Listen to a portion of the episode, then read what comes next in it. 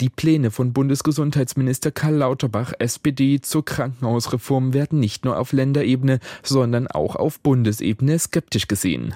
Die Co-Parteivorsitzende der Linken, Janine Wissler, sagt, ein großes Krankenhaussterben müsse dringend verhindert werden und fordert deshalb. Und deshalb sind wir der Meinung, wir brauchen eine echte Revolution im Gesundheitssystem, in der Krankenhausfinanzierung. Und das heißt eine Abkehr der Privatisierung, eine Abkehr der Ökonomisierung und äh, eine Abschaffung der der Fallpauschalen. Das ist dringend notwendig und da müsste sofort gehandelt werden, nämlich die DRGs außer Kraft zu setzen, die Krankenhäuser kostendeckend zu finanzieren.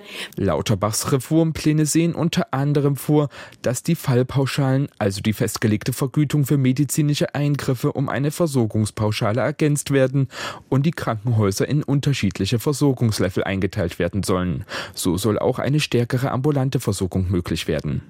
Bundesgesundheitsminister Lauterbach macht beim Krankenhausgipfel der Deutschen Krankenhausgesellschaft klar, derzeit verhandele man mit den Bundesländern über die konkrete Ausgestaltung der Reform.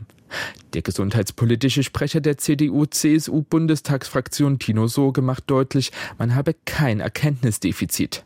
Jeder wisse, dass die Krankenhausstruktur in Deutschland reformiert werden müsse, aber klar sei auch, nicht nur mir geht das so, sondern dass sowohl die Akteure vor Ort als auch die Menschen das Gefühl haben, da wird jetzt eine Reform durchgepeitscht und zum Schluss wird die Versorgung schlechter.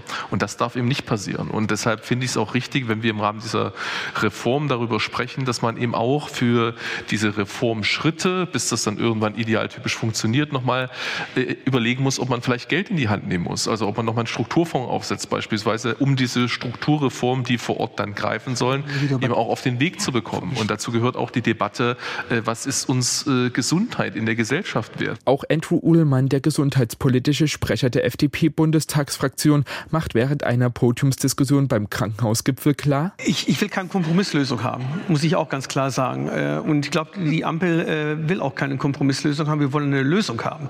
Wir brauchen eine Lösung. Wir können die Krankenhäuser nicht so weiterlaufen lassen wie bisher. Sonst gehen einige Häuser unnötigerweise kaputt, die wir dringend brauchen. Und wir müssen gemeinsam diese Umstrukturierung äh, hinbekommen. Man müsse es schaffen, Fehlanreize im System zu beseitigen und vernetzte Strukturen besonders auch im ländlichen Raum aufzubauen. Hier müssten alle Akteure zusammenarbeiten. Dies fordert auch die Bundesärztekammer in einem Statement. Weder der Bund noch die Länder könnten die Reform allein stemmen. Deswegen appelliere man an den Bundesgesundheitsminister, wieder zu einer konstruktiven Zusammenarbeit mit den Ländern zurückzukommen. Beiden Seiten müsse klar sein, es werde nicht ohne den Sachverstand derjenigen gehen, die die Versorgungswirklichkeit kennen und über den nötigen medizinisch-fachlichen Sachverstand verfügen.